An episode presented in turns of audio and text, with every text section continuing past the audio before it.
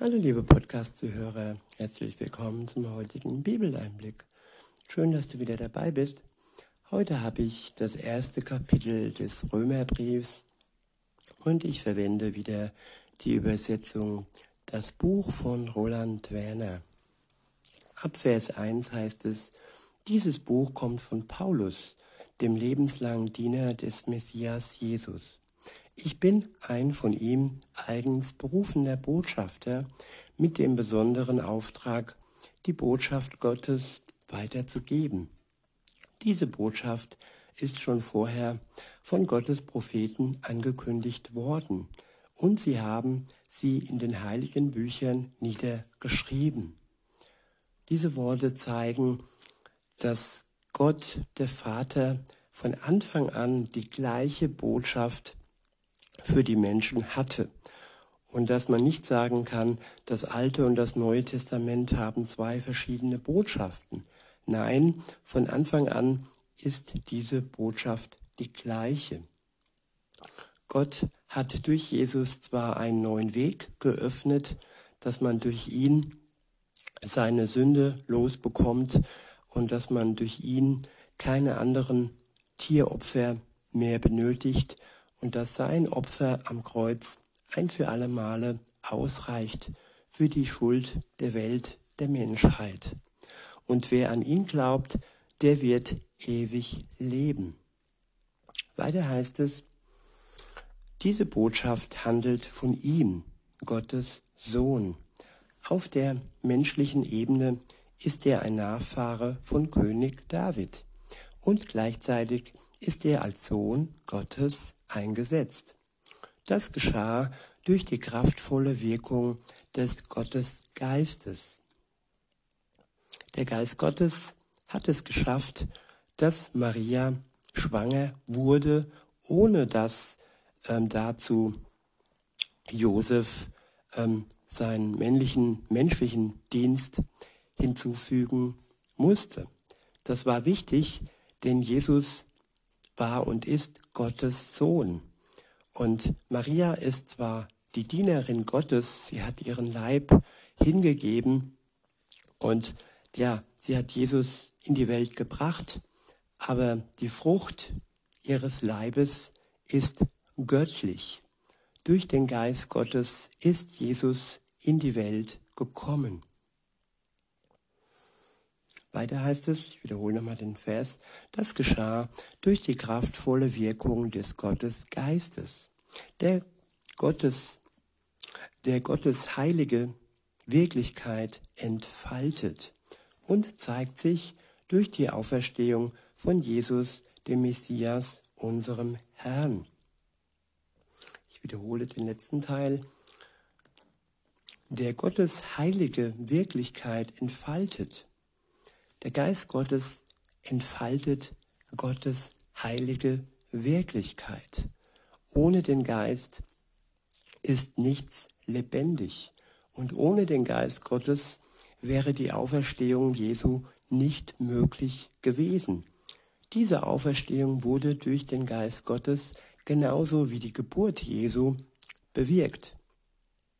Und unsere Auferstehung, wenn wir den ähm, Jesus annehmen, wenn wir an ihn glauben, wenn wir eine Beziehung mit ihm beginnen, unsere Auferstehung wird ebenso durch den gleichen Geist bewirkt. Weiter heißt es, durch ihn, durch Jesus wurde uns die unverdiente Zuwendung Gottes geschenkt. Ich wiederhole, durch ihn, durch Jesus wurde uns die unverdiente Zuwendung Gottes geschenkt. Gott kann sich uns nur zuwenden, wenn zwischen uns und ihm nichts steht. Und damit meine ich die Schuld. Nur durch Jesus wurde unsere Schuld beiseite geschafft und so ist es möglich, dass sich Gott, der Vater, uns zuwenden kann und dass wir in seiner Nähe sein können und dass wir uns Kinder Gottes nennen dürfen. Weiter heißt es, ja, die haben die Aufgabe übertragen bekommen, als bevollmächtigte Botschafter aufzutreten, sodass Menschen aus allen Völkern ihm gehorsam werden und ihr Vertrauen auf ihn setzen. Zu denen gehört ja auch, zu denen gehört ja auch ihr, zu denen gehört ja auch ihr. Auch ihr seid vom Messias Jesus dazu eingeladen worden, seine Gefährten zu werden. Jesus lädt uns ein. Jesus lädt dich ein, liebe Zuhörerin, liebe Zuhörer, sein Gefährte zu werden. Ein Gefährte fürs Leben, der treu an eurer Seite steht bis zu eurem irdischen Tod und ja, mit dessen Geist, mit dem Geist Gottes euch sogar wieder herausholt aus dem Tod hinüber ins ewige Leben. Weiter heißt es in Vers 7, ich schreibe an euch alle, die ihr in Rom lebt. Ihr seid von Gott geliebt und dazu berufen, ganz zu ihm zu gehören. Ja, die Menschen sind von Gott geliebt und sie sind berufen, ganz zu ihm zu gehören. Aber nicht alle gehören ganz zu ihm, weil zwischen ihnen und Gott noch ihre Schuld steht. Und wenn das nicht mehr so ist, dann können wir ganz zu Jesus gehören. Ist das nicht wunderbar? Nicht halb, nicht viertel, sondern ganz. Weiter heißt es, euch gilt die wunderbare Gnade und der Friede, die beide von Gott, unserem Vater, kommen und von Jesus, dem Messias. Uns gilt die wunderbare Gnade und der Friede.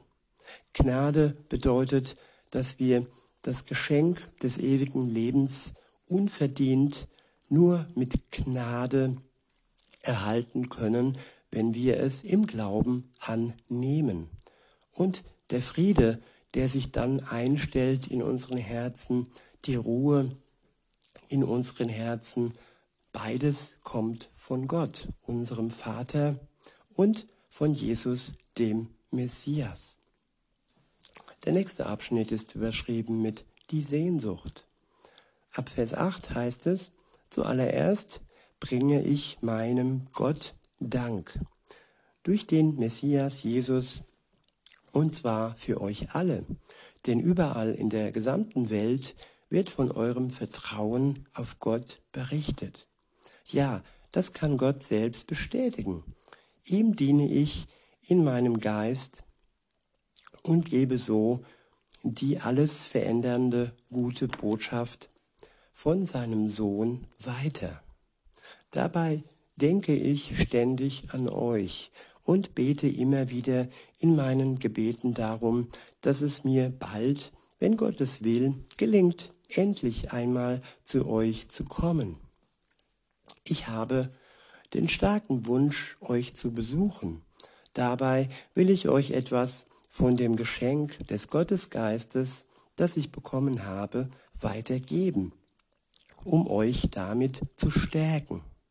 Damit meine ich natürlich, dass ich selbst genauso durch euch ermutigt werde, wie ihr durch mich, und zwar durch das Vertrauen auf Gott, das uns alle gemeinsam prägt. Das Vertrauen auf Gott, das die Christen untereinander verbindet. Das Vertrauen auf Gott, das jeden Einzelnen und alle zusammen prägen. Ohne Vertrauen ist kein Glaube möglich. Vertrauen ist etwas, das wir, das wir in der Dunkelheit beginnen. Wir sehen es nicht, aber wir strecken Gott die Hand im Vertrauen aus. Und wir werden am Ende unseres Lebens belohnt, wenn wir dann Gott sehen werden und unser blindes Gänsefüßchen Vertrauen wird dadurch dann am Ende belohnt. Weiter heißt es in Vers 13, ich möchte, dass ihr wisst, Schwestern und Brüder, dass ich mir schon oft vorgenommen hatte, zu euch zu kommen und dass ich leider bis jetzt daran gehindert wurde. Denn ich möchte auch dort bei euch einen Beitrag für die Sache Gottes leisten, so wie ich das auch in anderen Völkern tun konnte. Ich stehe nämlich in der Schuld der Griechen und der anderen Nationen, der Gebildeten und der Unwissenden. Deshalb bin ich auch guten Willens, soweit es an mir liegt, auch euch Einwohnern von Rom die befreiende Gottesbotschaft zu bringen. Der nächste Abschnitt ist überschrieben mit Gottes Kraft. Ab Vers 16 heißt es, denn ich schäme mich nicht für diese Siegesnachricht Gottes. Ja, wahrlich, es ist eine Siegesnachricht. Jesus hat gesiegt. Er hat am Kreuz über den Tod gesiegt. Und durch seinen Sieg können wir auch im Glauben den Tod durch ihn, durch das Geschenk empfangen. Weiter heißt es, sie ist eine starke Kraft, die von Gott kommt und schenkt jedem, der auf Jesus vertraut, die Erlösung. Ich wiederhole, sie ist eine starke Kraft, die von Gott kommt und schenkt jedem, auch dir, liebe Zuhörerin, auch dir, lieber Zuhörer, wenn du denn auf Jesus vertraust, die Erlösung. Weiter heißt es, diese Botschaft gilt zuerst den Juden und dann auch den Griechen, den griechisch geprägten Völkern. Das, was vor Gott gut und gerecht ist, zeigt sich durch sie sichtbar zeigt sich durch sie sichtbar vor der ganzen Welt. Dieses, diese Gottesgerechtigkeit hat ihren Ursprung im Vertrauen auf Gott und führt auch wieder zum Vertrauen hin. Der Schlüssel im Glauben ist der Vertrauen, ist das Vertrauen zu Gott. Weiter heißt es, das bestätigt ja auch die Aussage in Gottes Buch. Ein gerechter Mensch wird durch sein Vertrauen das Leben haben. Der nächste Abschnitt ist überschrieben mit der Weg des Verderbens. Ab Vers 18 steht, genauso entfaltet sich aber auch Gottes Strafgericht. Es kommt aus seiner Wirklichkeit dort aus der Himmelswelt und richtet sich gegen jegliche Gottesverachtung und Ungerechtigkeit der Menschen, die in ihrer Gesetzlosigkeit die Wahrheit mit Füßen treten. Denn das, was von Gott erkennbar ist, wird ja in ihrem Leben offensichtlich, weil Gott es ihnen deutlich vor Augen gestellt hat. Ja, die Sünde wird in unserem Leben offensichtlich, weil er es durch sein Wort uns vor Augen gestellt hat. In Vers 20 heißt es, ja, das, was zu seinem unsichtbaren Wesen gehört, kann schon seit Erschaffung der Welt anhand seiner Schöpfungswerke mit dem Verstand begriffen und angeschaut werden. Ja, wenn man sich genau die Schöpfung Gottes ansieht, dann kann man sich nicht herausreden, dass all das ein Zufallsprodukt ist, eines Urknalls sein soll und dass die Menschen von den Affen abstammen und all diese ja, Konstrukte von Wissenschaft in Gänsefüßchen, sie sind dazu da, um Gott ins Abseits zu stellen. Aber viele Wissenschaftler sind durch ihre Arbeit schon gläubig geworden, weil sie erkannt haben, dass diese Perfektion in der Schöpfung unmöglich ohne einen Gott erschaffen werden konnte. Weiter heißt es, dazu gehört seine ewige Existenz, seine Macht und die Tatsache, dass er wirklich und wahrhaftig Gott ist. Deshalb können sie keine Entschuldigungen vorbringen.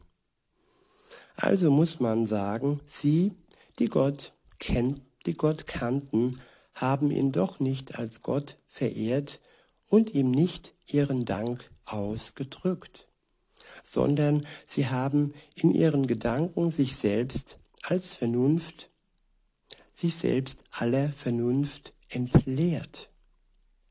So wurde ihr Herz, das sowieso schon nichts mehr verstand, noch weiter in die Finsternis geführt. Sie behaupteten, gebildet zu sein und wurden dadurch erst recht zu Narren. Ja, das kann man immer öfter erkennen, dass gerade die Gebildeten durch ihr Wissen, durch ihre Lügen, durch ihre verwirrende ihre Lehren immer mehr zu, zu Narren werden. Je mehr Lügen sie aufnehmen, je mehr sogenannte Wahrheiten in Gänsefüßchen sie aufnehmen, je mehr werden sie dadurch von Gott entfernt. Weiter heißt es, sie behaupten gebildet zu sein und wurden dadurch erst recht zu Narren. Dabei haben sie den Lichtglanz des unvergänglichen, ewigen Gottes ersetzt durch die Darstellung von vergänglichen Menschen, Vögeln, vierfüßigen Tieren und Kriechtieren und diese als Götter angebetet. Ja, man kann Menschen anbeten, man kann die Natur anbeten und man kann dadurch Gott ersetzen. Zwar nur im Kopf und im Herzen, aber nicht in der Realität. Denn Gott lässt sich nicht ersetzen. Gott ist unwiderruflich, Gott voller Macht und auch eben der Richter am Ende der Zeit. Ab Vers 24 heißt es, und darum hat Gott sie auch an die Begehrlichkeiten ihrer Herzen ausgeliefert, so dass sie in unreinen Verhalten untereinander ihre eigenen Körper gering schätzen und missbrauchen. Sie sind es, die Wahrheit, die sind es, die die Wahrheit Gottes eingetauscht haben gegen einen Betrug und haben das Geschaffene anstelle des Schöpfers verehrt und angebetet. Ja, wir verehren unsere Körper, wir verehren das Geschaffene, das, was Gott ähm, erschaffen hat. Und eigentlich sollten wir ihn verehren, denn er ist der Schöpfer. Er hat all dies geschaffen. Und wir können doch nicht das Objekt äh, verehren. Aber so ist es auch ähm, ja mit den Gegenständen im Leben. Wir verehren das Auto, wir, wir verehren die Technik und da, wo es herkommt, oder wir verehren das Essen und der, der es gemacht hat, der bekommt oftmals zu wenig Dank ab. Weiter heißt es, doch nur er ist hoch gelobt in alle Ewigkeiten.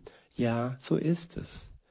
Wir sollten niemals den Blick vom Schöpfer auf den Schöpfer verlieren und das, was er erschaffen hat, alleine nur anbeten. Weiter heißt es in Vers 26, deshalb hat Gott sie ihren eigenen Schand, schandbaren Leidenschaften überlassen. Ja, bei ihnen haben die Frauen die natürlichen sexuellen Beziehungen ersetzt durch die, die unnatürlich sind. Eine natürliche sexuelle Beziehung äh, einer Frau heißt, dass sie ja ihren Adam erkennt und dass sie ihm treu bleibt bis zum Tod. Und unnatürlich heißt, dass sie mit gleichgeschlechtlichen, ja, mit anderen Frauen sich dem Sex, das ist ein Wort, ähm, das es in der Bibel niemals gibt. In der Bibel und bei Gott ist dies körperliche Liebe, es ist Hingabe, es ist ein Geschenk, und das ist immer verbunden mit Treue und mit dem natürlichen Gegenüber, mit dem anderen Geschlecht. Weiter heißt es, in ähnlicher Weise haben die Männer sich von den natürlichen sexuellen Beziehungen zu den Frauen abgewandt und sind in ihre Begierde zueinander, also zu den anderen Männern, entbrannt. Und dieses Brennen, dies ist ja eine heiße Sache und es wird uns verbrennen, wenn die Menschen nicht erkennen, dass sie auf dem falschen Weg sind und dass sie eine sexuelle Begierde nachgehen, die wieder die Natur, wieder das ist, was Gott erschaffen und für gut geheißen hat. Und damit meine ich auch die, die gleichgeschlechtlichen äh, sexuellen Beziehungen, die einfach nur aufgrund des Spaßes und nur aufgrund der Begierde und der sich nicht beherrschen, des sich nicht beherrschen Könnens und äh, ja, zusammenkommt. Und ja, aufgrund dessen gibt es auch viele Wunden und Narben und man braucht nicht denken, dass dies wirklich alles nur Spaß ist. Jede, jeder sexuelle Kontakt hinterlässt Wunden.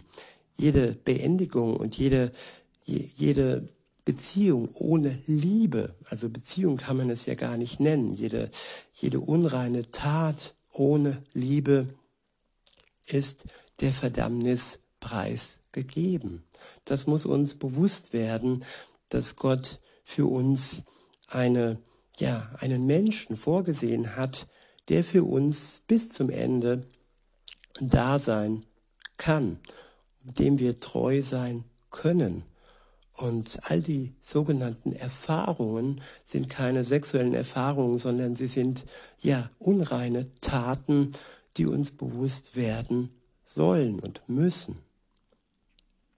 Und da hebe ich nicht den Zeigefinger gegen euch, da hebe ich den Zeigefinger in erster Linie gegen mich und ja, schau auf mich und schau auf das, was es mit mir gemacht hat und das, was ich jetzt bin und erkenne, dass Gott für mich etwas viel Besseres vorgesehen hatte und dass ich aufgrund dessen, was ich getan habe, ja, bis heute noch nicht finden konnte. Es ist immer eine Entscheidung, ob ich etwas Reines oder etwas Unreines vollziehe, ob ich den Willen Gottes oder den Willen meiner eigenen Begierden die oftmals mit Gott nichts zu tun haben, folge. Weiter heißt es, so haben Männer mit Männern das praktiziert, was schändlich ist, und haben dabei schon den entsprechenden Lohn ihrer Verirrung auf sich gezogen. Weil sie es also wertlos ansahen, Gott in ihrer Erkenntnis zu bewahren, überließ Gott sie ihren eigenen wertlosen Denken, so dass sie das taten, was sich nicht gehört. Das, was wir taten, das, was ich tat, das war wertlos. Es hatte keinen Wert. Der sogenannte Spaß ist wertlos, indem ich tue, was sich nicht vor Gott gehört.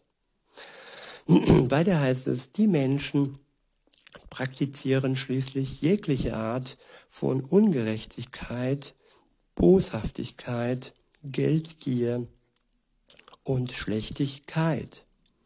Sie sind geprägt von Neid, Mordgedanken, Streitigkeiten, List und Hintertriebenheit und Hintertriebenheit.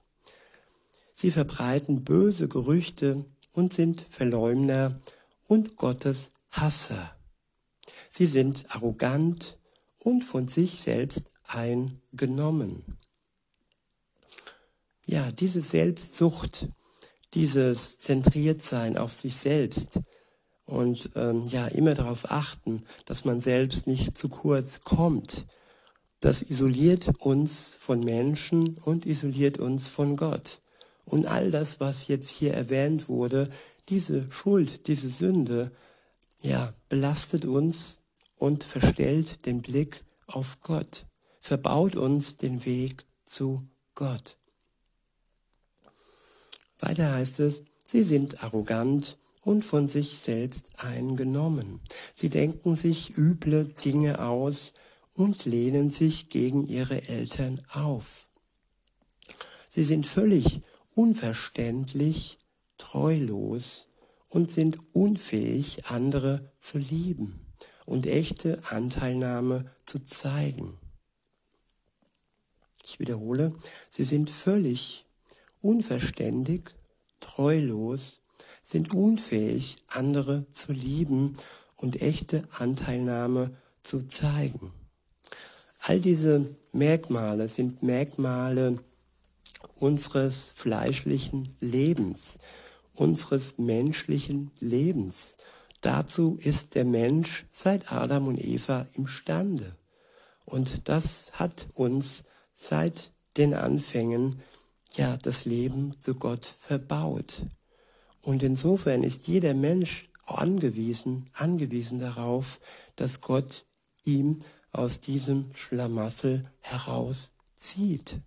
Ohne seine Kraft, ohne seine Gnade, ohne seine Vergebung, ohne seine Liebe sind wir alleine nicht imstande, unser Leben in den Griff zu bekommen. Wir brauchen dazu Gott, damit unser Leben wirklich so verlaufen kann, dass es uns und anderen und Gott wohl gefällt und am Ende gut tut. Das Leben, das wir ohne Gott führen, tut niemandem gut, weil es voller Egoismus, Selbstsucht geprägt ist.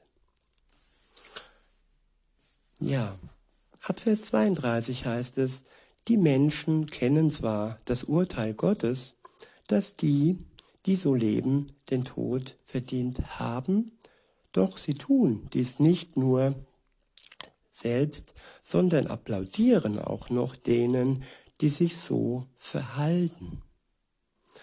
Ja, unser Leben ändern und uns ein neues Leben, ein geistgeprägtes Leben durch Gott schenken zu lassen, das ist die Lösung in dieser Miserie. Eine Beziehung zu Gott, eine Hinwendung zu Gott ist die Lösung in dieser Miserie. In diesem Sinne wünsche ich euch noch ein friedvolles und schönes äh, restliche, restlichen Tag und sage bis denne.